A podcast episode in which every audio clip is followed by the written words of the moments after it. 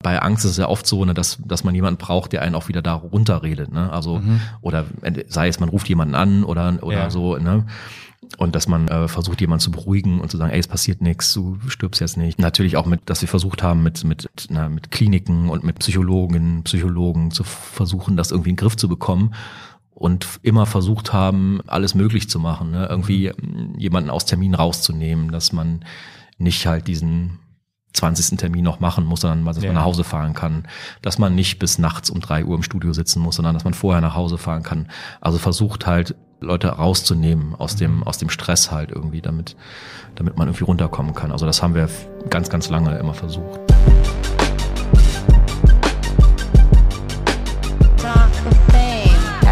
Epidemic in our society that everybody thinks that if they become famous somehow, either on Vine or Twitter, if they become famous, they're finally going to be happy. It does feel strange on a daily basis. At the end of the day, anyone that doesn't want to continue doing what they're doing and realizes that there's a bit of a sacrifice to being able to fulfill your dreams should go do something else. That's my attitude. That's my attitude. Anything outside my house or my apartment uh, doesn't ever really feel normal. It's just a fact that people are watching me, and that's the life that I chose. That I chose. Hey Freunde, was geht ab und herzlich willkommen zu einer neuen Folge Talk of Fame. Ich habe heute natürlich wieder einen ganz, ganz besonderen Gast dabei. Der ein oder andere wird ihn sicherlich kennen und wenn ihr ihn noch nicht kennt, dann kennt ihr ihn auf jeden Fall nach dem Podcast. Sascha, grüß dich. Hello, Tag, was geht ab? ähm, ja, ich bin Sascha, ich bin Gitarrist der Band Jupiter Jones. Vielleicht äh, kennt der eine oder andere diesen Song still noch, wer weiß. Mhm. Ähm, ich bin zarte 47 Jahre alt, lebe in Hamburg, in der schönsten Stadt der Welt. Ähm, hab eine fünfeinhalb Jahre alte, wunderbare Tochter. Ähm, ja, wie gesagt, bin Gitarrist der Band Jupiter Jones, mache die Songs irgendwie, schreibe die Songs, habe ein Tonstudio in Hamburg mhm. und äh, habe unser Label Mathildas und Titus Tonträger, Geil. ich glaube 2000, 2007 irgendwann mal gegründet. Genau, und jetzt sitze ich hier mit dir. Ja, cool. Äh, danke für deine kurze Vorstellung. Äh, ich würde sagen, wir starten einfach mal direkt rein. Ähm, Jupiter Jones hatte ja ähm, mit Still eigentlich so den richtigen Hype bekommen, ähm, wo ihr ja dann rauf und runter lieft im, im Radio. Hast du das Gefühl, dass du berühmt bist? Boah, mm, nee, also nee, überhaupt nicht. Da denke ich gar nicht drüber nach tatsächlich. Ich gucke mir manchmal diese Klickzahlen an äh, bei Spotify oder auch bei YouTube und bin also immer wieder so äh, überrascht oder erstaunt, dass ich glaube mittlerweile über 30 Millionen Views bei YouTube es auf dieses Video gibt und äh, irgendwie nahezu fast jeder dritte Deutsche diesen Song im Schnitt schon mal gehört hat oder mein Gesicht in diesem Video gesehen hat. Aber so richtig drüber nachdenken tue ich tatsächlich nicht. Es ist auch so, dass ähm, auch zu dieser Hochphase ähm, es nicht so häufig vorkam, dass wir erkannt worden sind. Also es kam schon mal mhm. vor, irgendwie in, in, was weiß ich, meistens in etwas ländlicheren Gegenden. Ja. Äh, so in Großstädten ist den Leuten das meist scheißegal. In Berlin Echt? oder in Hamburg, ja. Also die sind das ja gewohnt. Ich meine, da läuft Brad Pitt durch die Gegend und, und weiß ja geil was. Und dann kommt dieser Freak von Jupiter Jones. Ich weiß nicht, ob das dann so interessant ist. Ähm, genau, und ähm, deswegen denke ich da gar nicht so drüber nach, ob ich jetzt berühmt bin oder so. Also, ja. Aber hast du davon geträumt, als, als du angefangen hast mit der Musik, dass man mal berühmt wird dadurch? Mhm, tatsächlich. Ich habe tatsächlich so ganz klassisch vom Spiegel gestanden und habe äh, Luftgitarre gespielt und habe mir äh, verrückte Bandnamen ausgedacht. Ähm, ich glaube, oh. die, die sauren Gurken, glaube ich, zum Beispiel, war eine Idee. The Gherkins. Soll es dann auf Englisch sein. Genau, und habe äh, ähm, ja tatsächlich äh, als, als äh, Jugendlicher oder als ja, Kind eigentlich noch äh, tatsächlich äh, mal davon geträumt, wie es wäre, Musiker zu sein. Ja. Mhm, aber schon direkt als Kind an. Ja, also ich schätze mal, das war so acht, zehn, acht bis zehn Jahre oder so. Und mhm. dann habe ich mit 13 angefangen, äh, Gitarre zu spielen. Also meine Mutter hat das nie ernst genommen. Die hat mich auch nie gefördert tatsächlich, was so musikalische Früherziehung angeht. Mhm. Was ich im Nachhinein total schade finde, ähm, weil ich halt finde, dass mit Kindern ein Musikinstrument lernen, dass es halt mega gut ist fürs Gehirn, für die, für die Kreativität, für einfach das ganze Leben. Ähm, aber meine Mutter hat das leider nie so auf dem Schirm gehabt und ähm, ich habe auf dem Land gelebt, in der Eifel, in Prüm und da mhm. gibt es eigentlich nur drei Sachen, die man machen kann. Das ist irgendwie Musikverein, Fußball oder Saufen.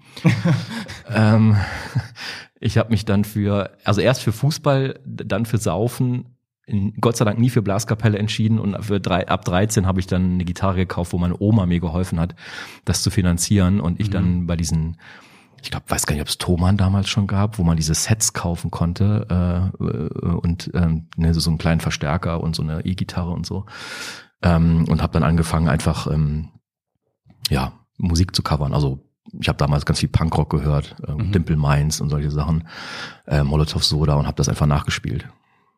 Ja, verrückt. Das ist eigentlich so der. Am Ende war es der Grundstein, oder? Äh, definitiv. Also ähm, wie gesagt, wenn meine Oma nicht gewesen wäre, wäre ich wahrscheinlich nie zur Musik gekommen oder hätte mir es mhm. gar nicht leisten können, irgendwie so sowas zu kaufen.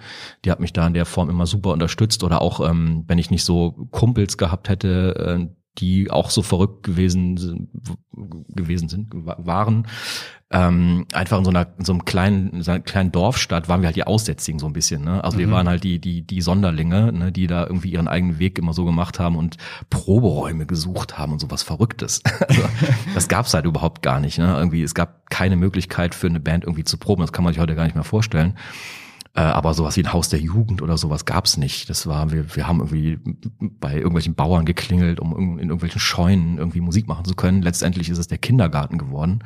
Unser erster, äh, genau, unser erster Proberaum war im, im ersten Stock von Kindergarten wo wir dann einmal die Woche rein durften und dann so ein bisschen unser Equipment aufbauen durften und so zwei, drei Stunden Lärm machen durften. Genau. Ähm, aber ich war, habe halt Glück gehabt, dass ich halt so viele, also so ein paar von diesen verrückten Leuten um mich rum hatten, die auch Bock hatten, Musik zu machen. So. Ja, aber verrückt, dass man, wenn man jetzt mal so draufschaut mit Still, habt ihr dreifach Gold in Deutschland und in Österreich sogar Platin geholt. Hast du schon beim Schreiben oder als ihr den Song fertig gemacht habt, gespürt, dass das so der Durchbruch wird, richtig?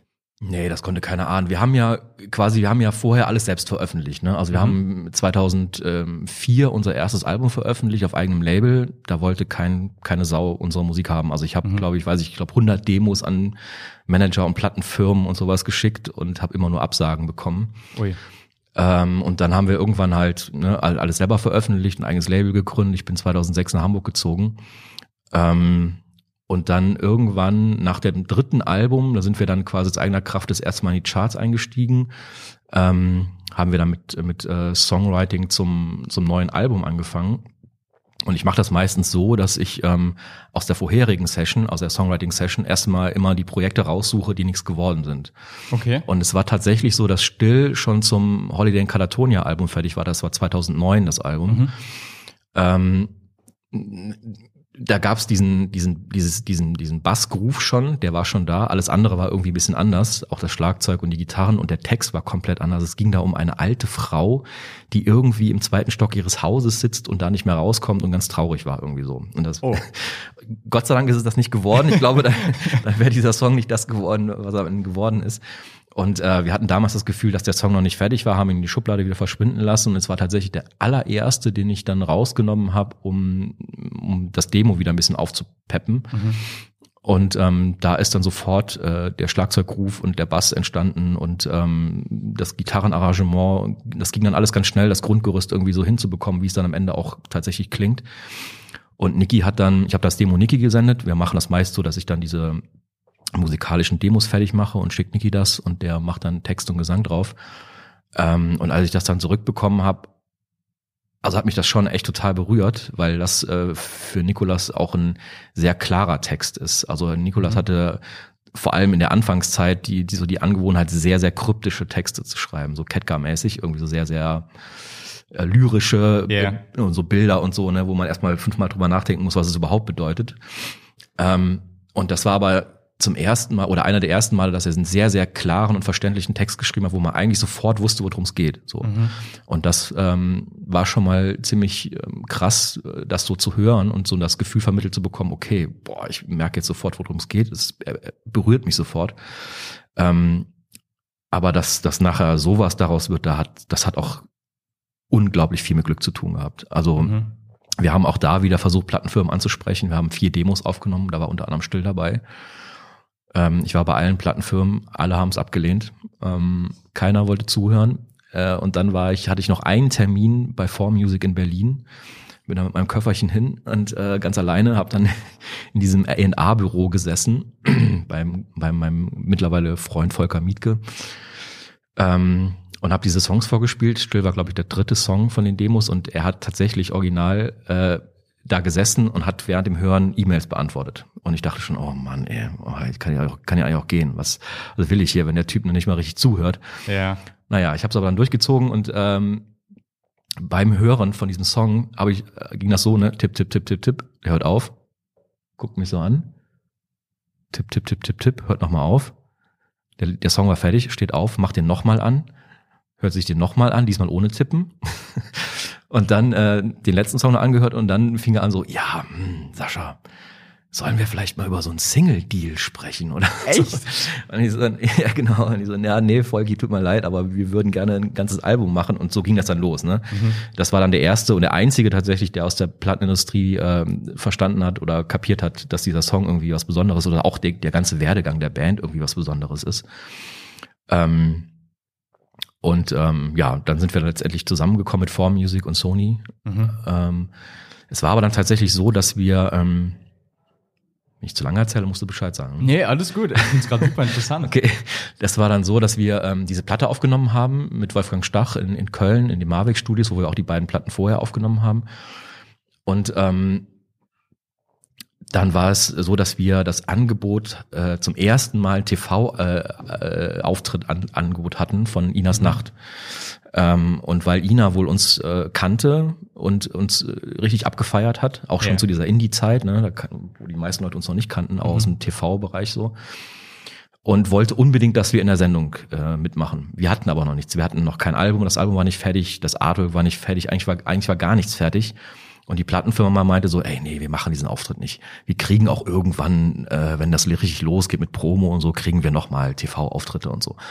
Und dann habe ich auch gesagt so, nee, sorry, tut mir leid, ich will diesen Auftritt unbedingt machen. Seid ihr denn verrückt? Wir haben ein Angebot von Inas Nacht. Damals war das noch Ja. war das noch die Sendung. Ne? Das haben unfassbar viele Leute geguckt und auch so der, der Startschuss für viele äh, noch so äh, Musikkarrieren. Ne? Also Ich, ich wollte es gerade sagen, Ina Nacht hat ja eigentlich so ein bisschen äh, den ganzen Musikern die Bühne gewidmet. genau, genau. Und das die, also die Plattformen im Fernsehen waren damals schon echt rar. So, also noch viel, also nicht ganz so rar wie heute, aber trotzdem jetzt nicht so, dass man irgendwie dachte, oh, wir haben jetzt jeden zweiten Tag oder zweite, zwei Wochen einen Fernsehauftritt.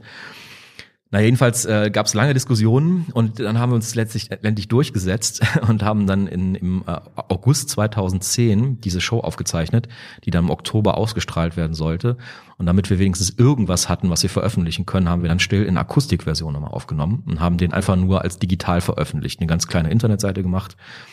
Ähm, und den nur akustisch veröffentlicht, haben dann diesen Auftritt gem- äh, gespielt äh, und das war mega aufregend zum ersten Mal, also in eine TV-Show und dann noch Inas Nacht ist so speziell, weil man also da ist ja so alles so klein, ne? Und, und ähm, ne, du wirst zum Auftritt gerufen, du schiebst dein Equipment durch die Leute, stellst dich auf und alles muss sofort fertig sein. Eins, zwei, drei, vier, los geht's. Und ich so da mittendrin, um Gottes Willen, was passiert hier? Und Ina total aufgeregt und alles so. Äh. Auf jeden Fall haben wir das dann irgendwie hinter uns gebracht und ähm, haben dann einfach weitergearbeitet an der Platte. Äh, und dann im Januar habe ich unseren, unseren Produktmanager angerufen in Berlin, der ähm, so f- also viel ja, das, das Bearbeiten des Produkts halt zuständig ist, der die ganzen Koordinationen macht und Pressetermine und Promotions und Promotionpläne, Marketingpläne macht. Und ich meine so, ey Mille, sag mal, was ist eigentlich mit diesem Song passiert? Äh, ich hab da jetzt gar nichts mehr von gehört. Wie lief das eigentlich? Und der so, tipp, tipp, tipp. Ach, wir haben schon 25.000 Singles davon verkauft. Ich bin fast vom Stuhl gefallen. Dachte so, das kann nicht wahr sein. Das ist doch me- viel mehr, als wir jemals äh, in den ganzen Jahren vorher verkauft haben. Also, ja, ja, das lief ganz gut. Und ich so, ja, das wäre mal cool, wenn du mir das mal, irgendwie mal so durchgeben könntest. ähm, Genau, und gleichzeitig fing dann auch die Radiopromo für den richtigen Song statt. Und es war tatsächlich so, dass erstmal gar nicht so viele Radiostationen den Song spielen wollten. Okay. Ähm, weil, also es passiert ganz oft, dass Radiostationen Songs nicht kapieren. So. Also es ist halt wirklich ganz, also zum Beispiel hier dieses Ein Hoch auf uns von Andreas Burani oder so, das Ja. wurde vorher von allen Stationen abgelehnt, äh, bis es dann diese Fußballhymne wurde und dann ging's, gab es diesen richtigen Hype erst. Das wollte erst keiner spielen. Und das war bei uns genauso. Und wir waren ja noch für diese ganzen Radiostationen eine mega unbekannte Band, kannte keine Sau von denen. Ähm, und äh, das Radioteam, wo man wirklich echt im Nachhinein sagen muss, vielen, vielen Dank für die, für das Dranbleiben und äh, die ganze Arbeit, die sie reingesteckt haben, die haben halt viel länger dran gearbeitet und dran geglaubt, als man das normalerweise tun würde. Also normalerweise hätte man zu der Zeit, zu dem Zeitpunkt gesagt, nach drei Monaten, ey, es wird nix. Lassen wir liegen, wir machen die nächste Nummer. Die haben aber dran geglaubt und sind dra dran geblieben. Und dann nach drei Monaten, also es ist ziemlich kompliziert, da gibt es so einen Newcomer-Bonus äh, in der, in den, bei den Radiocharts und Ja. fällt nach drei Monaten weg, nach zwölf Wochen. Und dann fällt man normalerweise wieder ganz weit raus aus den Charts. Und dann kam aber der Punkt, dass Radio NRW eingestiegen ist in, in, in die Playlisten. Radio NRW ist der größte Radiosender in Deutschland mit sechs Millionen Reichweite. Oh, krass. Ähm, und ab dem Moment ging's los. Und da war das quasi so, ein, so eine Lawine, die nicht mehr aufzuhalten war. Das war aber wirklich Riesenglück, dass das genau zu dem Zeitpunkt kam und dass die Leute dran geglaubt haben, die Radiostation, äh, die Radiopromoter und diesen Song weiter bearbeitet haben. Wenn die das nicht gemacht hätten oder früher aufgegeben hätten, wäre das wahrscheinlich alles nicht passiert. Krass. Aber gibt es, wenn man, wenn man so einen Hit produziert hat und rausgebracht hat, gibt es da den Moment der Zufriedenheit oder ist das der Moment, wo wirklich dann diese Jagd beginnt nach mehr? Also da sind wir erstmal so einen riesen Strudel reingeraten, dass wir gar nicht mehr wussten, wohin mit unseren Terminen und unserem Kopf. Äh, Also ich, ich war dann 2011 und 2012 so viel unterwegs. Äh, Ich war also wesentlich mehr unterwegs, als ich zu Hause war. Oh, krass. Ähm, und da denkt man tatsächlich gar nicht so richtig drüber nach. Wir haben dann versucht, einfach alles, alles mitzunehmen, was mitzunehmen war, also an, an Promo- und Presseterminen. Und das Album war dann schon im September 2011 Gold und da gab es dann eine riesen Goldparty hier in, in Hamburg. Äh, und das war tatsächlich wie so im, ja, so im Rausch halt quasi. Also man hat tatsächlich jetzt im Nachhinein, also jetzt so mit ein bisschen, bisschen älter und ein bisschen mehr äh, Ruhe im, im Körper und so, würde ich das vielleicht versuchen, ein bisschen mehr zu genießen. Und damals ist das alles so an, an uns vorbeigeflogen. Äh, auch der Echo und so danach im 2012 hat man alles gar nicht so richtig registriert, weil so viel Trubel um uns rum war und wir uns auch keine Pause gegönnt haben. Würde ich auch heute nicht mehr machen. Ich würde mir heute mehr Pausen gönnen zwischendurch. Ähm, genau, aber es gab natürlich dann schon eine gewisse Erwartungshaltung von Seiten der Plattenfirma, äh, dass das Ja. nächste dann auf jeden Fall äh, auch wieder funktionieren muss und auch wieder äh, radiotaugliche Musik äh, auf dem Album sein muss. Mhm. Ähm, jetzt muss man ja wahrscheinlich auch den Leuten erklären, dass es ja heutzutage ein bisschen anders, ab wann man Gold geht. Ich glaube, Gold geht man ab 40 Millionen Streams auf allen Plattformen heutzutage, oder? Ich, ich kenne mich tatsächlich mit Streams gar nicht so richtig gut aus. Ich sitze zwar hier bei Believe Digital in unserem Vertrieb, aber ähm, ich glaube, umgerechnet sind es so 150.000 Einheiten. Also das wird ja auch umgerechnet. Ne? Also diese Streams werden in Verkaufseinheiten umgerechnet. Und ich glaube, das sind 150.000. Ähm, und Das 100, heißt 150.000 Platten, CDs, die im Prinzip damals verkauft genau, wurden. oder Downloads, genau. Äh, ähm, und bei Alben sind es 100.000. Genau, Krass. genau. Man muss ja überlegen, ihr seid ja in Deutschland dreimal Gold gegangen damit. Also ich, ich habe jetzt lange nicht mehr in die GfK-Zahlen geguckt. Das sind dies, diese, ist das diese Agentur, die quasi die die äh, Verkaufszahlen misst. Ähm, aber wir waren bei diesem Dreifach Gold Award schon ganz steil Richtung Doppelplatin. Also ich könnte mir vorstellen, nächstes Jahr, ähm, wir feiern nächstes Jahr unser Jubiläum, unser 21-jähriges Jubiläum, weil wir es letztes Jahr nicht feiern oder dieses Jahr nicht feiern konnten wegen ähm, alles Verschiebung wegen Corona und so Ja. werden wir auf jeden Fall nochmal auch diesen Song nochmal veröffentlichen und da schauen wir nochmal nach, wo wir gerade dann stehen. Ja, krass. Aber gab es mit dem, mit dem Durchbruch von Still dann, also du hast es ja gerade gesagt, dass, dass ihr eher in den, in den Dörfern erkannt worden seid, aber mit dem Durchbruch von Still war das dann auch in den großen Städten, dass das zugenommen hat? Ja, das hat auf jeden Fall ein bisschen mehr zugenommen, sobald du deine Fresse ins Fernsehen hältst. Äh, so, dann, dann, äh, dann erkenne ich auch, erkennt dich auch Lieschen Müller äh, irgendwo in, in Berlin oder Köln oder so. Aber es war jetzt nicht so, dass wir ständig äh, angesprochen worden sind. Wir sind mal erkannt worden, äh, oder auch bei diesen, keine Ahnung, bei diesen großen Musikevents, äh, Echo und so weiter, oder Ja. eins Live Krone oder irgendwie sowas. ähm, dass dann Leute vorm Hotel gestanden haben und Interview, äh, äh, Autogramme haben wollten oder so, oder auch mal vor Konzerthallen gestanden haben und so. Aber jetzt nicht so ein Riesenhype wie, weiß ich nicht, Tokyo Hotel oder so, oder sowas. Ne? Ähm, was ist das so für ein Gefühl, wenn, also du gibst ja im Prinzip eigentlich deine Privatsphäre auf zum größten Teil. Ja, damals noch nicht so ganz. Es ist heute eher so, weil heute durch diese ganzen TikToks und Instagram mhm. äh, und was, was man, wir treffen uns übrigens gleich im Studio und machen wieder für die nächste Single irgendwie paar Stunden Social Media Videodreh. Äh, mhm. Und am besten äh, hast du ja quasi das Handy den ganzen Tag in der Hand und filmst dich bei allem, was du machst. So und das ist halt heute eher viel viel schlimmer, als es damals war. Damals hatte man tatsächlich noch etwas mehr damals, das hört sich immer so an, als wenn ich 88 Jahre alt bin.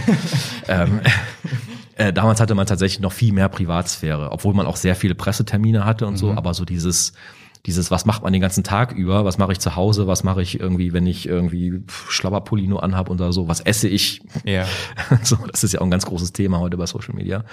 Ähm, das gab es damals alles noch nicht so. Das ist heute eher so, dass man viel, viel, viel mehr preisgeben muss, äh, um stattzufinden. Ja, ein Stück weit irgendwie schon, damit man auch irgendwie auch im Gespräch bleibt noch, oder? Ja, einmal das und natürlich je krasser du bist, ihr guckt ja Jeremy Fragrance an. Also ich meine, das ist das, das allerbeste beste Beispiel gerade, je, je verrückter und bekloppter und je extrovertierter man ist, umso ja, mehr Reichweite bekommt man auch.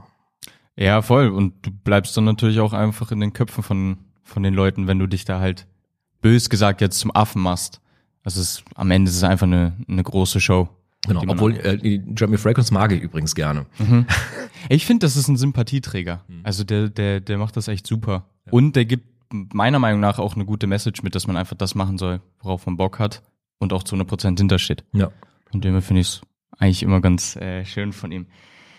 Ähm, wie hast du es erlebt, als auf einmal mehr Leute auch bei euren Konzerten waren oder vor der Bühne standen? Was war das für ein Moment? Ja, das war tatsächlich auch, das ging ruckzuck. Wir hatten eine Tour gebucht 2011, die eher etwas kleiner ausgelegt war. Auch die, ähm, die Festivalauftritte, die man in, in einem Jahr spielt, die werden meistens im Jahr vorher schon gebucht. Okay. Das heißt, die wurden alle 2010 gebucht und auch zu dem quasi zu dem zu der Gage des, des, des damaligen Standes der Band 2010. Mhm. Also noch sehr, sehr, sehr niedrig. Mhm. Ähm, und dann auf einmal ist man quasi äh, in den Top Ten äh, irgendwie Albumcharts und weiß der Geier, was alles, alles so drauf und runter gespielt. Und dann spielt man diese Festivals und äh, hat dann eigentlich ein Jahr noch äh, quasi die Gagen, die man eigentlich verfünf- oder siebenfachen könnte, theoretisch. Mhm. Also das war irgendwie ziemlich krass, dass man so in dem Jahr tatsächlich äh, ja noch nach, nach den alten Deals quasi gespielt hat. Und wir haben die erste Tour, die war im Mai, glaube ich, auch noch ganz, ganz klein gewählt, die dann ruckzuck ausverkauft war. Und mhm. dann sind wir im Herbst nochmal auf größere Tour gegangen. Und da haben wir dann tatsächlich auch gemerkt, dass ähm, das Publikum, Publikum natürlich viel, viel größer wurde und natürlich auch sehr, sehr viele Radiohörer da waren, die tatsächlich nur still kannten.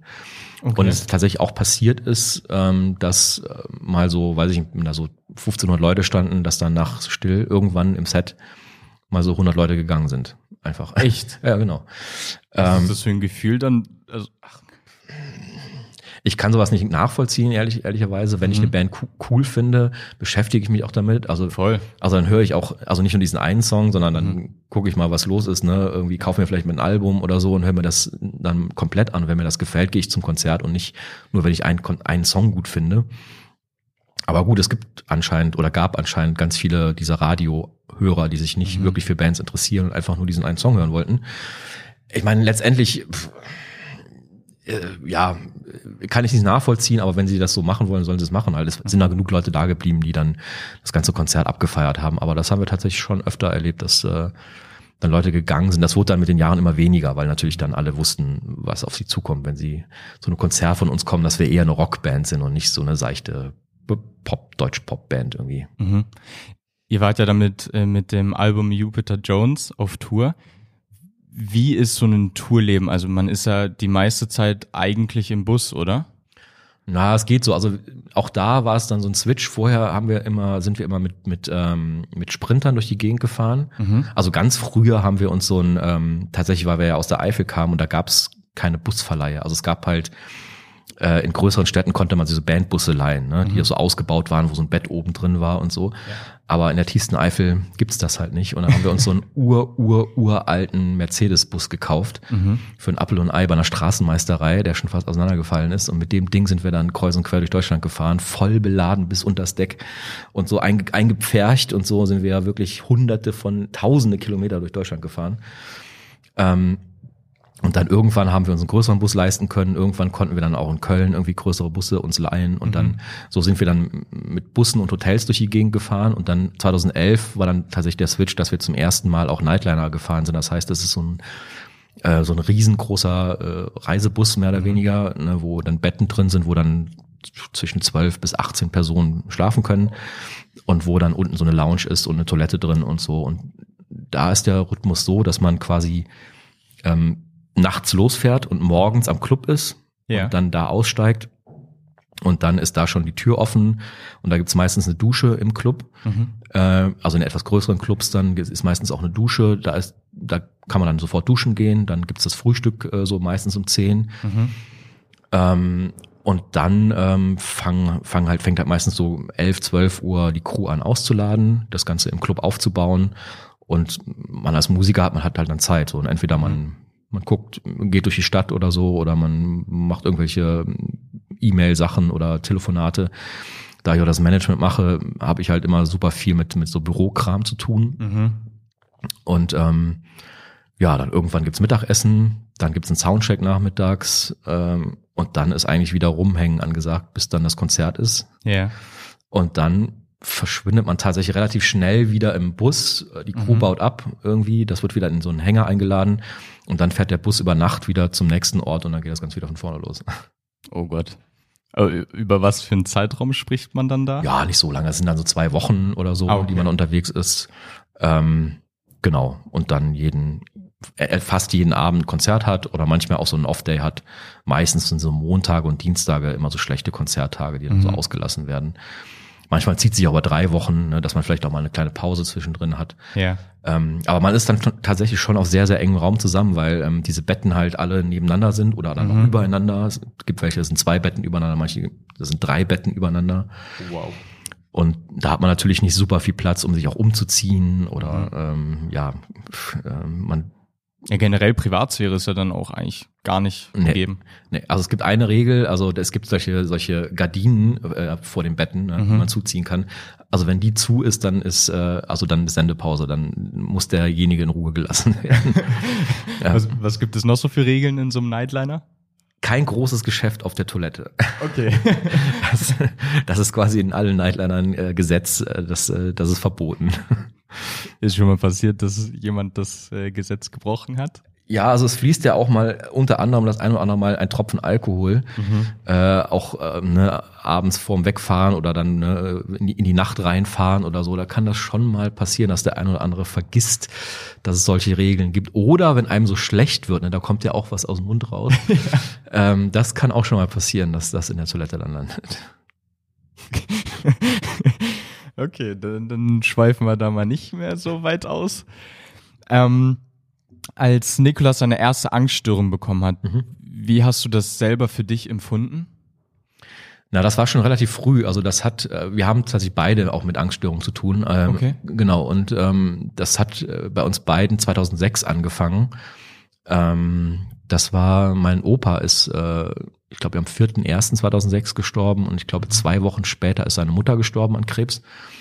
Und ähm, da fing das bei uns beiden an. So und ganz extrem halt bei Nikolas. Äh, und deswegen ähm, kenne ich das fast seit Anfang an der Band. Ne? Also wir Ja. sind seit 2002 zusammen und ähm, ja, haben einfach versucht, damit äh, irgendwie zu leben und klarzukommen. Und äh, das wurde halt immer, also je aufwendiger die Band halt auch wurde und je mehr Zeit die Band gebraucht hat und je verlässlicher man auch sein musste, ne, weil man halt das irgendwann als Beruf gemacht hat und auch Termine wahrnehmen musste, Konzerte wahrnehmen musste und nicht absagen konnte, einfach so, ähm, wurde das halt immer, immer schwieriger, so, äh, auch innerhalb der Band, also dass es da auch Spannung gab, also mh, auch wenn, wenn man irgendwie beste Freunde ist und irgendwie total empathisch miteinander umgeht und, und viel Verständnis hat, aber irgendwann kommt der Punkt, wo, wo es sich das so umkehrt, wo man halt äh, selber auch äh, teilweise lange auch darunter leidet, weil bei Angststörungen ist es so, dass ähm, dass das nahe Umfeld auch sehr darunter leiden muss. Das kenne ich selber aus meiner, aus meinem privaten Bereich, dass ähm,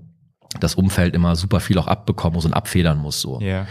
Ähm, und das macht man natürlich gerne, aber irgendwann ist halt auch der Punkt gekommen, ähm, ja, wo man selber sagen muss, ey, das frisst einen selber so mit auf, dass, dann, Ja. dass man so irgendwo eine andere Lösung finden muss. Aber habt ihr euch da gegenseitig unterstützen können? Oder war das wirklich so, dass jeder am Ende für sich selber kämpfen musste?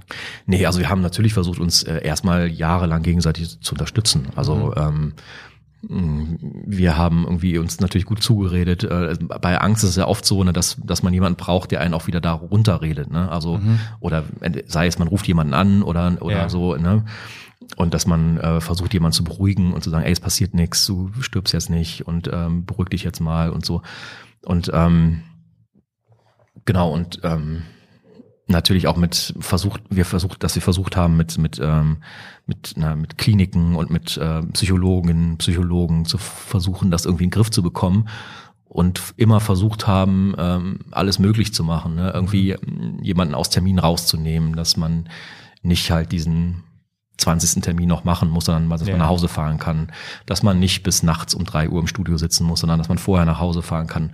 Also versucht halt äh, Leute rauszunehmen aus dem aus dem Stress halt irgendwie, damit damit man irgendwie runterkommen kann. Also das haben wir ganz ganz lange immer versucht. Ja. Habt ihr gegenseitig gemerkt oder hast du gemerkt, wie es bei, bei Nikolas aussieht und er gemerkt, wie es bei dir aussieht? Ja, also ich sehe sofort, was los ist. Also wenn man, wenn man jemanden sieht äh, und, und es gibt so bestimmte Gesten, zum Beispiel hier so am Hals sich anfassen oder Ja. so, äh, oder natürlich zittern oder der allein der Blick, ähm, man sieht sofort, äh, was mit jemandem los ist, ähm, der so eine Angst äh, ähm, ja, es muss doch nicht mal direkt eine ganze eine Panikattacke sein, aber mh, wenn dieses Rad sich anfängt zu drehen, dieses Panikrad, was immer schlimmer wird, immer schlimmer wird, das Ja. erkennt man schon vorher äh, an der Körperhaltung, der Körpersprache eines Menschen, ähm, wenn man damit öfter zu tun hat. So und deswegen ja haben wir das immer sofort erkannt gegenseitig, was los ist. Mhm. Aber also ich stelle mir das tatsächlich relativ schwierig vor, wenn, wenn beide unter so einer Angststörung leiden, sich da gegenseitig dann auch zu helfen, weil ja beide eigentlich vielleicht schwierige Gedanken im Kopf haben. Ja, eigentlich ist das ganz gut, weil, weil man hat da so einen Partner in Crime, so, weißt du, man, man hat jemanden, der, der versteht, was los ist. Ja. Es gibt, äh, wir haben auch ganz oft versucht, äh, erlebt, dass ähm, Menschen nicht verstehen, was mit einem los ist. Das ist ja gerade das Dilemma an dieser, an dieser äh, äh, Krankheit, dass das auch so ganz lange so verschwiegen worden ist, ähm, weil Menschen, die das nicht haben, gar nicht so richtig nachvollziehen können, was das ist, weil es tut nicht weh, es blutet nicht, es ist halt nichts Offensichtliches und auch Ja. nichts, was man selber schon mal erlebt hat, sondern ist irgendwas, was im Kopf passiert. Und wenn du selber noch nie eine Angst- oder Panikattacke hattest, ähm, dann kann man sich nicht so richtig vorstellen, äh, wie das ist. Und es gibt manche Leute, die nicht so empathisch sind, äh, die dann irgendwie sagen, ja, stell dich nicht so an oder ach, was hast du denn jetzt schon wieder und jetzt denk doch einfach mal an was Schönes oder äh, ist, ist, doch, ist doch nicht so schlimm, wird schon wieder wer- werden oder so. Und das hilft einem halt gerade überhaupt nicht weiter. Und wenn man jemanden hat, der genau weiß, was los ist, dann kann man mit dem ganz anders sprechen und ähm, äh, das hilft einem auch wesentlich mehr weiter dann irgendwie in Gesprächen, als jemand mit jemandem zu reden, der dich damit nicht so richtig auskennt. Gab es Situationen, wo vielleicht ähm, durch, durch eure Bekanntheit und dann natürlich auch durch die Fans solche Situationen vielleicht auch schlimmer wurden noch? Ja klar, also Stress ist immer ein Stress und Druck ist immer ein wunderbarer Nährboden für Angst. Ähm, wenn du weißt, du musst jetzt heute Abend vor 1800 Leuten auf die Bühne und die geht schon nicht gut. Du stehst schon auf und denkst so, ah, scheiße, was war das jetzt gerade? Hat da irgendwas gezwickt? Was ist eigentlich mit meinem Kreislauf? Wieso sind meine Beine eigentlich so schlapp? Ähm, und so, und so, so fängt das dann an. Und dann dreht sich das immer weiter, immer weiter. Und dann, oh nein, ich, muss- ich muss heute Abend ja auf die Bühne gehen. Ein, Dreiviertelstunde, in der Hitze auch noch. Oh nee, und ohne Luft. Und so, so geht das dann immer weiter, immer weiter, immer weiter. Und das steigert sich immer hoch. Und dann ist, ist das vorprogrammiert, dass dann was passiert, wenn du irgendwie nicht gegensteuerst. Und deswegen ist es halt ähm, so, wenn, wenn ja immer mehr Termine, immer mehr, immer mehr Druck, immer mehr, immer mehr, wenn immer, immer mehr von einem abverlangt wird, ohne eine Pause zu machen, ähm, dass es das eigentlich immer nur schlimmer macht. So. Und ähm, deswegen haben wir auch dann zwischendurch versucht, Pausen zu machen, wo Nikolas dann tatsächlich auch mal mehrere Wochen in eine Klinik konnte äh, und versucht ihn irgendwie da so rauszunehmen, auch Bandpausen zu machen. Ähm, es war aber am Ende leider nicht, nicht genug wohl irgendwie. Mhm. Also war die Angst tatsächlich auch schon da, dass ihr das nicht in den Griff bekommt? Ja, also tatsächlich damals, also ich würde es heute nicht nochmal so machen, aber genau in dem Jahr, als wir uns dann getrennt haben, 2014, war es so, dass ähm, wir 2013 im Oktober, glaube ich, das Nachfolgealbum veröffentlicht haben, das Gegenteil von allem. Und da natürlich ein Riesendruck drauf war, auch von der Plattenfirma, weil das Album halt unfassbar viel Geld gekostet hat. Die haben unglaublich viel Geld in Promo und Marketing gesteckt. Ähm, wir hatten quasi vorher keine wirkliche Ruhe. Ne? Wir sind von dem einen ins andere gestüttert. Wir haben dann 2012 diese Night of the Proms Tour gemacht. Wir haben unser zehnjähriges Jubiläum gefeiert im Gloria Theater mit vier, mit vier Konzerten, wo wir alle Alben gespielt haben. Dann ging es weiter auf Tour. Dann haben wir das Album gemacht. Wir waren zehn Wochen im Studio. Dann kam ein Festivalsommer. Dann kam die Albumveröffentlichung. Dann kam sofort eine Tour 2013. äh, die nächste Tour stand vor der Tür im, im ich glaube im März 2014. Mhm. Ähm, und ähm, jetzt habe ich den Faden verloren. Ähm, ihr, ihr, wart auf Tour, also ihr hattet viele. Ähm genau, und, und, und äh, dann war der Moment, wo, wo ähm, Nikolas einfach dann sagte, er, er kann, äh, also ich weiß noch genau den Anruf, das war im Februar 2014, da wollten wir gerade proben, wir hatten einen Proberaum in der Eifel, mhm. ähm, um dann auf Tour gehen zu können, danach, direkt nach den Proben, ähm, hat er mich angerufen und meinte so, ey, nee, ich kann nicht mehr, es geht nicht mehr. Also ich äh, kann im Moment nicht, nicht mehr äh, proben und auch nicht unterwegs sein. Ähm, und das war natürlich äh, ein Riesenschock für uns, weil, mhm. also A, natürlich wegen, wegen ihm selber, wegen seiner Gesundheit und so, aber natürlich auch macht man sich einen Riesenkopf wegen seiner Karriere und wegen dem, was man jahrelang aufgebaut hat mit unfassbar viel Arbeit. Ähm, und natürlich die Plattenfirma sitzt einem Nacken, ey, wir haben gerade ein Album veröffentlicht, was, wo gerade die zweite Radiosingle gearbeitet wurde. Für 20.000 Euro wurde ein Video hergestellt zur zweiten Radiosingle. Ähm, und jetzt wollt ihr Pause machen. Äh, Moment mal. also man kann sich ja sowas am Ende vorstellen wie Schulden, oder? Ja, also sie müssen es nicht zurückzahlen, mhm. aber äh, natürlich äh, möchte die Plattenfirma gerne auch das Geld, was sie investiert haben, irgendwann wieder einnehmen. Ja. Ne? Und das ja. funktioniert halt nur, wenn die Band unterwegs ist, Pro Promotermine wahrnimmt, mhm. ähm, live spielt äh, und so weiter und so fort. ähm, und damals haben wir halt den Fehler gemacht und äh, nicht einfach mal uns äh, also so zurückgelehnt und gedacht so, ey, pff, jetzt atmen wir alle mal einen Moment durch. Mhm. Wir fahren jetzt mal nach Hause eine Woche, jeder denkt mal drüber nach und wir machen jetzt einfach mal ein Jahr Pause. So, mhm. fertig. Ähm, heute würde ich das so machen. Mhm. Heute hätte ich auch die Ruhe und, und das, so die, die Erfahrung, das so zu machen. Damals war man in so einem Riesenstrudel drin, dass man so viele Eindrücke und so viele Leute, die durcheinander geredet haben und einem irgendwie gesagt haben, das muss man machen, das muss man, das muss passieren, oh Gott, was ist jetzt los? Ähm, dass wir einfach gedacht haben, ey, wir müssen einfach weitermachen, um, um mhm. das, was wir uns aufgebaut haben, irgendwie nicht kaputt zu machen. Aber ich glaube, wenn wir damals gesagt hätten, wir machen jetzt einfach ein Jahr Pause, so ist es, ähm, hätte das überhaupt nicht geschadet. Ganz im Gegenteil. Mhm. War der Anruf von, von Nikolas dann auch der Punkt, wo ihr gesagt habt, ihr beendet das Ganze jetzt erstmal? Oder habt ihr euch dann? Ja, nicht direkt. Also das war, also er hat dann ganz, ganz doll geweint am Telefon äh, mhm. äh, und ähm, ich wusste dann auch nicht so richtig, weil ich ja selber total perplex war und gar nicht so richtig wusste, wie ich mit der Situation umgehen soll. Ähm, haben wir dann relativ bald das Gespräch beendet. Ich habe die anderen beiden informiert und auch das engste äh, geschäftliche Umfeld, weil wir alles absagen mussten. Mhm. Ähm, und dann bin ich mit unserem damaligen Bassisten Bex, der auch in Hamburg gelebt hat, mhm. äh, sind wir dann an dem Abend nach Hamburg gefahren, sind in die Mutter hier äh, eine Kneipe in Hamburg gegangen, haben uns total besoffen, bis wir nicht mehr stehen konnten. Äh, und äh, ähm, genau, und dann haben wir erstmal drüber nachgedacht, was es bedeutet und ähm, dass, dass wir quasi so im Laufe der nächsten Woche war das dann, hat sich dann herauskristallisiert, dass wir ähm, ja weitermachen wollen und das aber nicht mit den Plänen zusammengepasst hatte, die Niki halt hatte oder die, mhm. die er, was er brauchte gerade in dem Moment. Ähm, wir sind da einfach nicht übereingekommen, einfach so. Es hat da einfach zwei verschiedene Sichtweisen gegeben und ähm, ja, einfach ähm, über die Jahre hinweg haben sich auch persönliche Enttäuschungen entwickelt von dem einen gegenüber dem anderen und so. Mhm. Es war eine doofe Situation und wir hatten, wir kamen da selber nicht mehr raus und wir hatten niemanden, weil wir da so ultra involviert waren. Wir hätten jemanden gebraucht, der von außen drauf guckt und sagt, Leute, jetzt beruhigt euch mal, jetzt mhm. lasst uns jetzt mal zusammen und überlegen mal in Ruhe, was wir jetzt machen, so. Und den hatten wir aber damals leider nicht und deswegen ist es dann so passiert, wie es passiert ist. Ähm wie war das für dich persönlich dann in dem Moment, wenn als der Anruf kam und das Ganze sich so in die Richtung entwickelt hat, dass es nicht mehr funktioniert? hat es bei dir dann die Angststörung noch weiter gefördert? Nee, es war tatsächlich so, dass das bei mir aufgehört hat in, die, in dieser Zeit. Okay. Also nach 2012 ähm, hat das bei mir äh, äh, komplett aufgehört. Mhm. Ähm, kam dann irgendwann irgendwann wieder irgendwann, aber in dem in dem Moment in den Jahren war das äh, war das komplett weg irgendwie bei mir. Also ich hatte tatsächlich ein paar Jahre, wo ich totale Ruhe hatte davor. Gott sei Dank. Ja, wahrscheinlich war am Ende die Pause das Wichtigste, damit sich jeder nochmal. Nee, das hat vorher schon angefangen. Ich weiß nicht, woran es so. lag. Ich habe irgendwann, irgendwann im Laufe von 2012 hat das bei mir aufgehört. Mhm. Ähm, ich weiß tatsächlich nicht genau, woran es liegt. Wenn ich es wüsste, würde ich wahrscheinlich viel Geld verdienen und Ratgeber schreiben.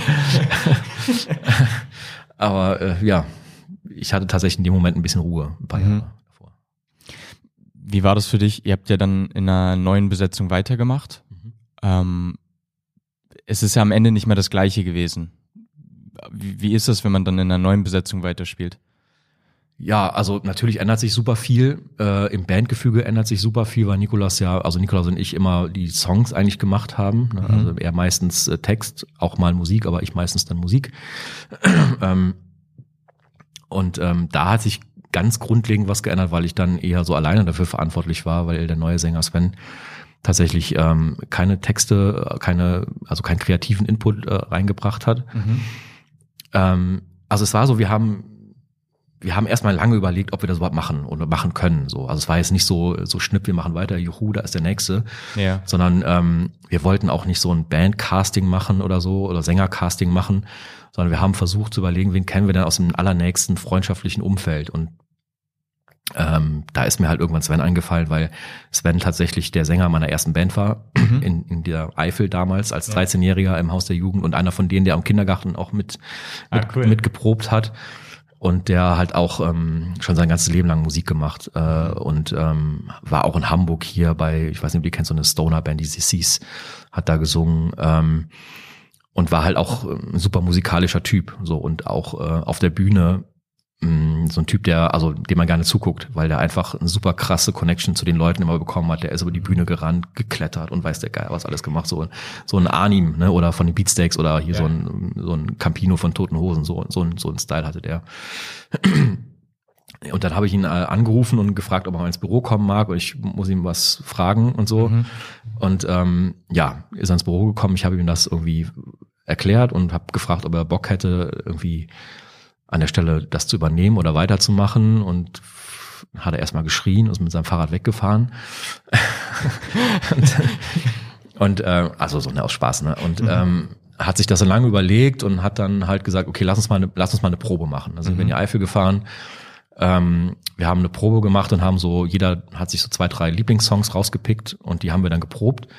Und es war tatsächlich so, dass wir ähm, super schnell eine gute Connection hatten. Also es hat sich tatsächlich ähm, für uns schnell gut angefühlt, äh, mhm. äh, weil mh, hm, die, die persönliche Connection zu Sven da war.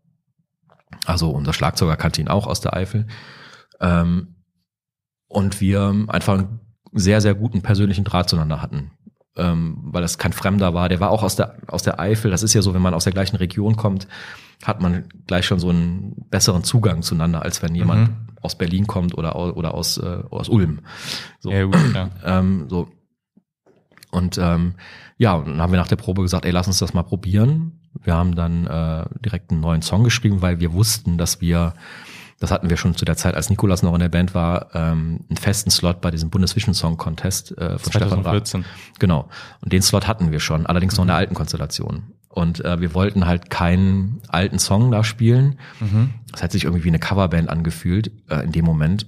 Also war es nicht für dich, also es war nicht mehr für dich Jupiter Jones. Doch, doch, natürlich. Aber wir wollten nicht, äh, wir wollten nicht äh, an so einem Wettbewerb teilnehmen äh, äh, mit einem alten Song quasi. Ah, okay. okay. Weil du musst ja da, du musst ja da einen Song performen. Ne? Mhm. Wir, normalerweise hätten wir die dritte Single aus diesem Album da gespielt. Das war alles schon eingetütet. Mhm. Aber wir wollten, äh, also das hat sich für uns nicht gut angefühlt, dass wir da so einen alten, also quasi schon einen, einen gemachten Song mit Nikolas da in so einer Show. Mhm. Das war auch die erste große TV-Show, die wir da mit Sven hatten ähm, äh, quasi einen alten Song zu spielen. Wir wollten unbedingt was Neues machen. So. Mhm. Und die Plattenfirma meinte auch, ja, es ist eine gute Idee, mach das doch. Und dann haben wir äh, wirklich in einer Nacht- und Nebel-Aktion äh, diesen neuen Song gemacht. ähm, genau, und ähm, sind dann zu der Redaktion gefahren, haben das vorgespielt und haben denen die Idee vor, äh, gesagt, dass wir mit neuem Sänger und neuem Song da spielen wollen und so. Die waren auch sofort begeistert und äh, haben dann gesagt, okay, eigentlich sollte nämlich Mark Forster auch äh, für Rheinland-Pfalz in dem Jahr schon teilnehmen und hat dann gesagt, okay, nee, dann sagen wir Mark Forster doch ab und äh, ihr könnt dann als ihr bekommt den Slot nach wie vor für Rheinland-Pfalz. Ja, cool. Der hat dann im Jahr danach dann den ersten Platz geholt für Rheinland-Pfalz. Genau. Ähm, ja, und dann haben wir da einen zweiten Platz gemacht, was ja halt auch, äh, ja, total Wahnsinn war irgendwie. Ja, absolut, vor allem wenn man mal die Vorgeschichte überlegt, dann noch wirklich noch den Mumm zu haben, auf die Bühne zu gehen in so einer riesen TV-Show und dann so abzuliefern, das ist ja Genau. Ja. ist verrückt. Vor allem, was ich auch super cool von euch fand, ist ja, ihr habt ja Nikolas am Ende den Respekt gezollt. Es war ja auch sein Projekt mit ähm, und habt aber was Neues auf die Beine gestellt. Genau. Ähm, also wir haben halt, äh, wir waren ja vier Leute, ne? Da- Also in, äh, in, der, in der Konstellation mit Nikolas. Und für uns hat sich so angefühlt, einer geht raus, aber, aber drei sind noch da. So. Und wir haben das Gefühl, dass wir noch viel zu erzählen haben mit dieser Band und ähm, wir auch durch viele, viele Sachen, die wir in den Jahren irgendwie gemacht haben. Also da geht es nicht nur um Musik und Texte machen, sondern so eine Band lebt ja auch vom freundschaftlichen Miteinander oder vom ähm, wir hatten zum Beispiel Zeiten, wenn unser Schlagzeuger Hond äh, nicht Kredite aufgenommen hätte bei seiner Bank und alles verpfändet hatte, was er, was er hatte an Autos und Verträgen und weiß der Geier was, hätten wir 2007 schon aufhören müssen, weil wir so viele Schulden hatten. Na, Also es sind so viele, so viele Dinge, die in so einer Band passieren, äh, außerhalb von dem rein Kreativen, ähm, dass wir uns als, als, als Gemeinschaft, als Band noch gefühlt haben, auch wenn, wenn, äh, als Nikolas weg war. Und deswegen haben wir halt die Entscheidung getroffen, dass wir auch unter dem Namen weitermachen wollen, weil wir uns noch so als so eine Gemeinschaft gefühlt haben. Ja, jeder hat 100 Prozent gegeben. Genau.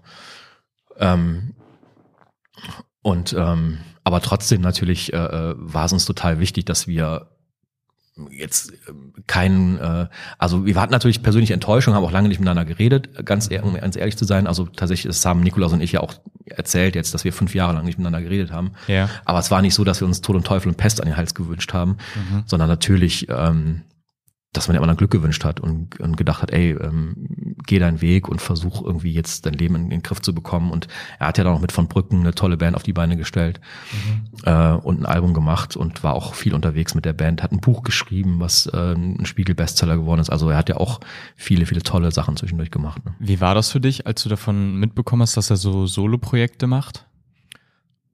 Also ich, ich fand's gut. Also ne, er ist ja ein toller Musiker. Ne? Also ja. wäre eine Schande gewesen, wenn er, wenn er das nicht mehr äh, gemacht hätte. Er hat übrigens überlegt, hat er mir damals erzählt, weil wir hatten ja ein, wir hatten ein, ein bestimmtes Treffen, wo wir beschlossen haben oder äh, quasi in den Raum geworfen haben, ob wir nochmal zusammen Musik machen wollen. Mhm. Haben wir über ganz viele Sachen geredet.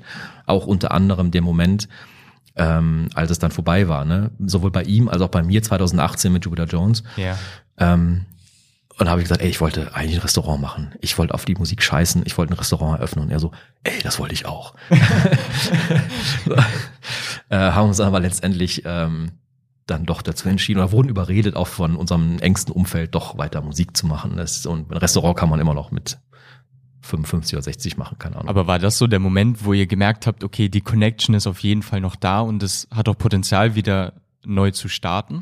Ja, das war eine etwas längere Geschichte. Das war, das war 2019. Ich, ähm, ich hatte 2019 eine Herzmuskelentzündung und habe okay. irgendwie, äh, ja, das war echt ein ganz krasser Einschnitt in meinem Leben.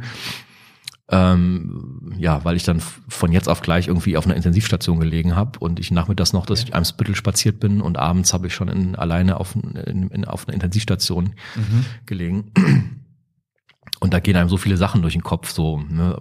was machst du im Leben, machst du die richtigen Sachen, äh, widmest du genug Zeit den wichtigsten Menschen in deinem Leben, ähm, so da rattert halt ganz viel durch deinen Kopf, ähm, ja, wie dein Leben so abläuft oder was du vielleicht anders machen solltest in Zukunft. Und da ähm, in der Zeit, also ich dann danach habe ich viele Wochen und Monate tatsächlich auf, einer, auf meiner Couch gelegen, weil ich noch total platt war von dieser Herzmuskelentzündung, ähm, dass ich mir überlegt habe, dass ich unbedingt mal Niki wieder kontaktieren möchte. Also gar nicht, um zu, ne, um irgendwas über Musik zu sprechen oder so, sondern einfach, weil wir tatsächlich fünf Jahre lang nicht miteinander geredet haben.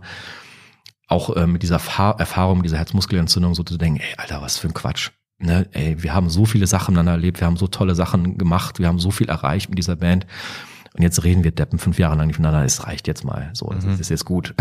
Also hast du den, den ersten Schritt? ja, ja, beide. Also wir hatten so einen, äh, wir hatten einen ganz, ganz engen Freund, Robert Kasel, der war, der kennen wir seit dem zweiten Auftritt, der hat den zweiten Auftritt von uns veranstaltet, 2003, äh, in einem kleinen Mosel-Kaff in einem Jugendclub.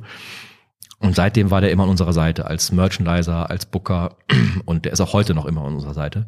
Und ähm, der hat immer wieder so WhatsApp-Nachrichten geschrieben und gesagt so, ey, sag mal, was ist eigentlich mit Reunion? Was ist eigentlich mit Reunion? Immer so, so aus Spaß, ne, an, an alle Mitglieder, so, an, auch, Ja. an, auch an Niki geschrieben.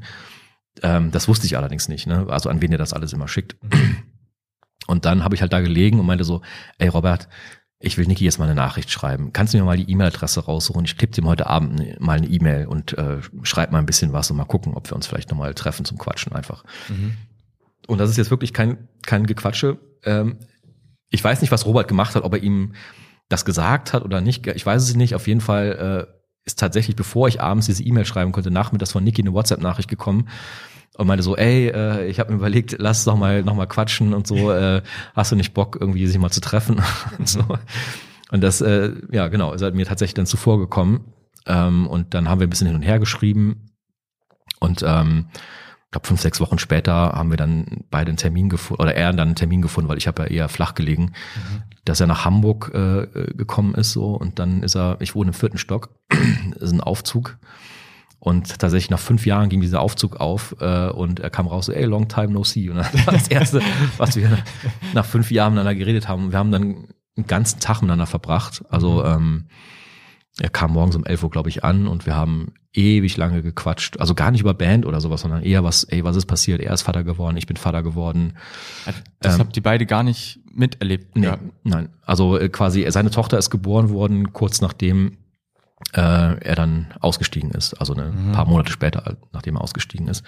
Ich kannte die Kleine gar nicht ähm, und habe auch gar nichts davon mitbekommen. Ähm, Ja. Es, ja, genau. Wie gesagt, wir sind beide Vater geworden. Es ist unfassbar viel passiert, äh, äh, so im Privaten einfach abhäng- unabhängig von der von der Musik. Und dann sind wir zusammen essen gegangen. Dann kam unser langjähriger Tourmanager noch dazu, äh, der auch quasi von Anfang an mit dabei war, über 20 Jahre lang. Ähm, und dann haben wir abends nochmal bei mir zu Hause gesessen, wir zwei zusammen. Und das war tatsächlich dann das allerletzte, kurz bevor er los ist zum Zug, äh, meinte ich dann so zu ihm, ey, sag mal, Niki, was ist eigentlich, sollen wir nochmal überlegen, ob wir vielleicht nochmal zusammen Musik machen oder so? Und er dann so, ja, können wir machen. Und äh, ja, so sind wir dann erstmal verblieben und ähm, genau, er ist dann wieder nach Hause gefahren. Und wir haben dann irgendwie die anderen beiden kontaktiert und die waren sind erstmal aus allen Wolken gefallen, weil die niemals damit gerechnet haben, dass wir beide nochmal miteinander irgendwie Kontakt aufnehmen. Mhm. Ähm, ja, und dann haben wir uns äh, äh, im August 2019 verabredet in Münster in so einem Tonstudio Mhm. und haben tatsächlich alle vier nochmal in der alten Konstellation ein ganzes Wochenende geprobt und gegrillt Geil. und Bier getrunken und also ich nicht, ich hatte noch mit dem Herz zu tun. Ähm, und haben da auch gepennt äh, in dem in diesem Studio alle zusammen so wie früher, ne, fast alle in einem Raum und haben dann eigentlich beschlossen, dass wir da wirklich zu viert in der alten Konstellation weitermachen, Mhm. weil alles total cool fanden. Ich habe auch noch Videos davon und so, die können wir vielleicht irgendwann mal veröffentlichen. Ja, um, auf jeden Fall. Auf jeden Fall. Ist eine schöne Geschichte. Genau, Fotos und Videos, genau, also vielleicht nächstes Jahr zum Jubiläum, mal gucken. Ähm, und ähm, genau, aber irgendwann im Laufe der nächsten Wochen und Monate, äh, als die anderen beiden gemerkt haben, oh, das ist tatsächlich ernst und wir müssen hier unser gut bürgerliches Leben, was um dem wir uns hier so eingerichtet haben, mit, äh, also unser Bassist ist auch Vater geworden in der Zeit und Marco, unser Schlagzeuger, hat irgendwie wieder einen festen Job gehabt und so, ne, und, und äh, Bex, der Bassist auch äh, fest angestellt ey, wir wollen nicht nochmal in dieses unsichere Musikerleben rein. Also dieses ganze Reisen und dieses unsichere und kein Geld verdienen oder wenig und unsicher alles. Da haben nach und nach beide irgendwie so kalte Füße bekommen, was auch vollkommen okay war. Also war keiner böse auf die beiden. Ne? Äh, und die dann gesagt haben, ey Leute, wir können doch nicht mitmachen. Mhm. So, und dann haben Nico und ich aber beschlossen, dass wir beide trotzdem irgendwie als Jupiter Jones weitermachen wollen, dann zu zweit mit einem neuen Umfeld. Was war das für ein Gefühl, als äh, Nikolas bei dir war und ihr dann gequatscht habt und euch vielleicht auch einfach wiedergefunden habt? Also war das, war das eine Erleichterung am Ende, als, als er sozusagen aus seiner Tür rausgegangen ist? Definitiv. Also das, ähm, das ist halt so, man hat halt so ungeklärte Sachen, so, die man im Leben so mit sich schleppt, so. Und das finde ich, das ist irgendwie nicht gut fürs Karma. Also das ist irgendwie, ähm, das, das, das zieht einen so runter, also, also das zieht den Körper runter, das zieht den Geist irgendwie runter. Man sollte nicht so viele Sachen mit sich rumschleppen, sondern immer Sachen klären, die man, die Ja, man so auf, auf den Schultern hat. Und das war eine dieser Sachen so. Und nachdem das dann geklärt war und wir, also wir dann wieder miteinander gesprochen haben und es auch irgendwie cool war, dass wir cool miteinander waren, merkst du sofort, wie es dir leichter wird, so und äh, wie dir so einfach, äh, wie es so ein bisschen unbeschwerter ist, so und das hat äh, mega gut getan auf jeden Fall. Also gerade auch in der Situation mit der Herzmuskelentzündung unter anderem auch ähm, mit der ganzen Situation, aber einfach mit Dingen aufräumen im Leben äh, und Sachen klären, zwischenmenschliche Sachen klären, ist immer eine gute Sache. Ja, auf jeden Fall. Also ja, doch, doch, auf jeden Fall. Ja, also ich würde echt, es ist äh, total dusselig, so, mit sich sowas mit sich rumzuschleppen. So, man Ja. fühlt sich immer besser, wenn es danach geklärt ist.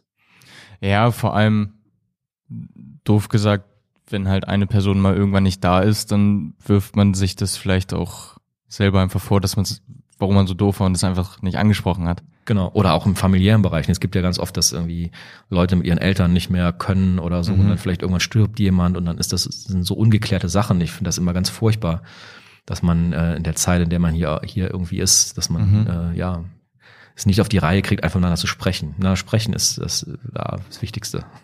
Ja, auf jeden Und Zeit miteinander verbringen. Das ist das Wichtigste, was wir haben. Ja.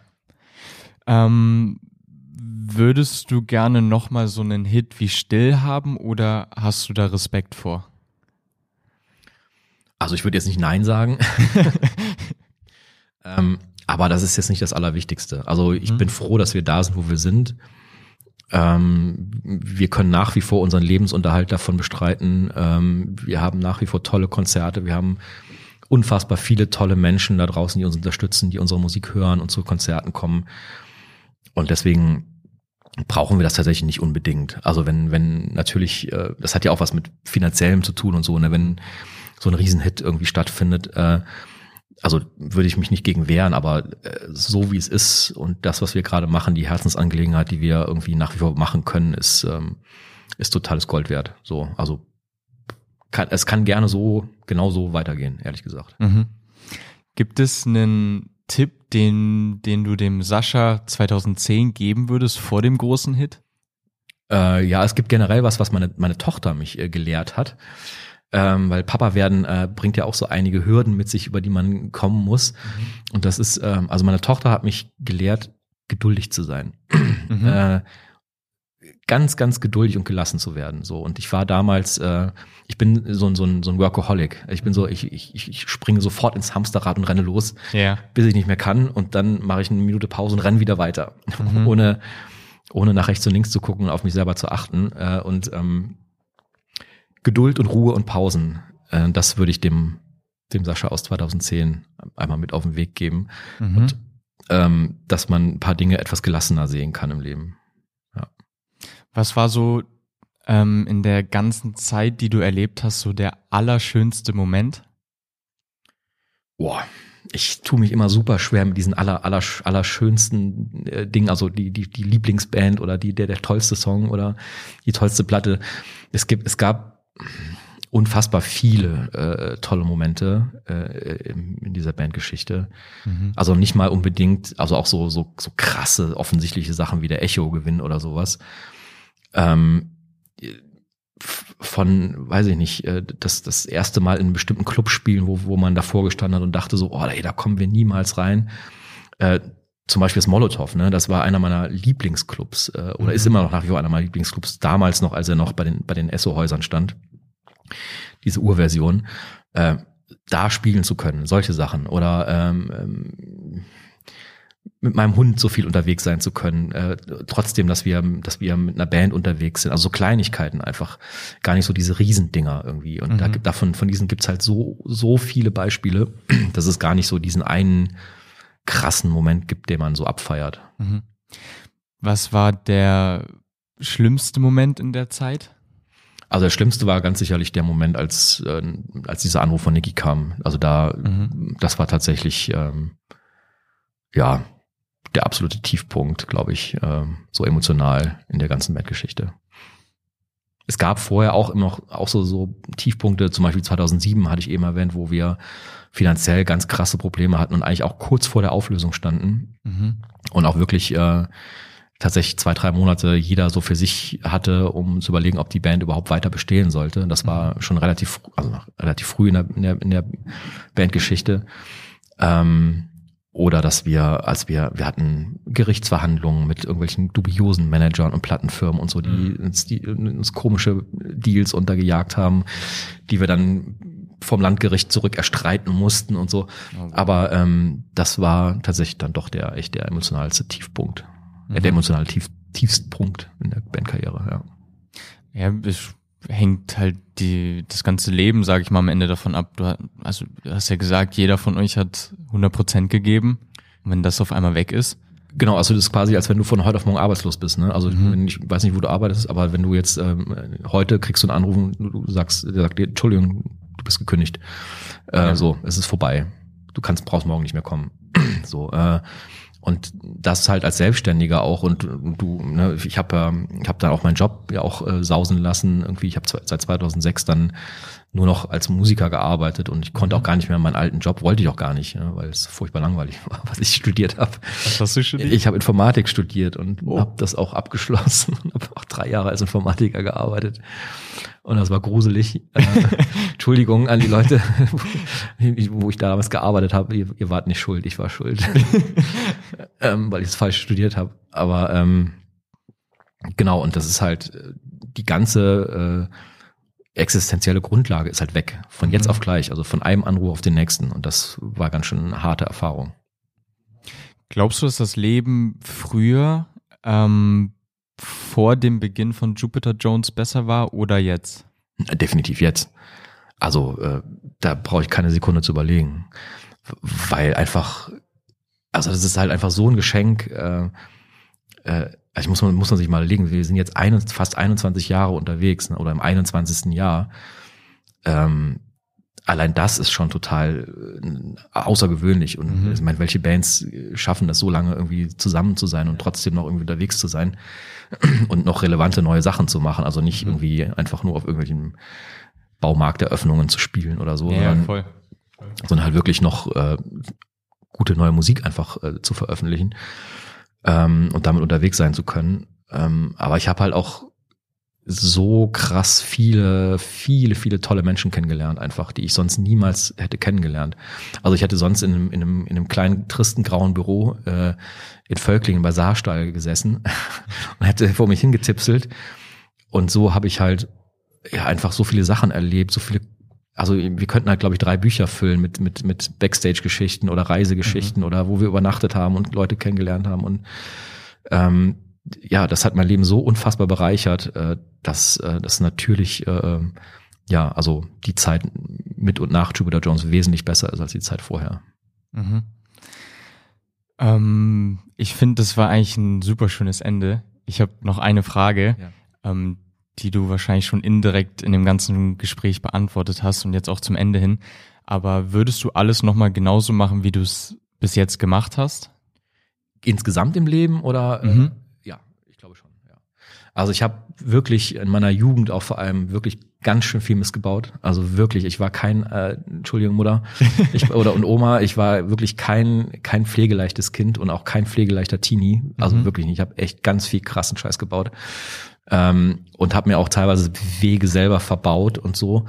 Aber letztendlich äh, ist es das, warum ich hier sitze. So und äh, die Erfahrungen, die ich damals gemacht habe, äh, haben mich immer wieder weitergebracht und haben wieder zu Wegen geführt, äh, ne, wo ich dann jetzt hier sitze. So und deswegen, ich würde nichts anders machen. Das Einzige, ne, habe ich eben schon mal erwähnt, wenn, wenn ich was anders machen könnte in der Bandkarriere, wäre 2014 ein bisschen gelassener und ruhiger zu sein und ein bisschen mehr Zeit ins Land ziehen zu lassen. Aber ansonsten, glaube ich, würde ich alles nochmal genauso machen wie jetzt.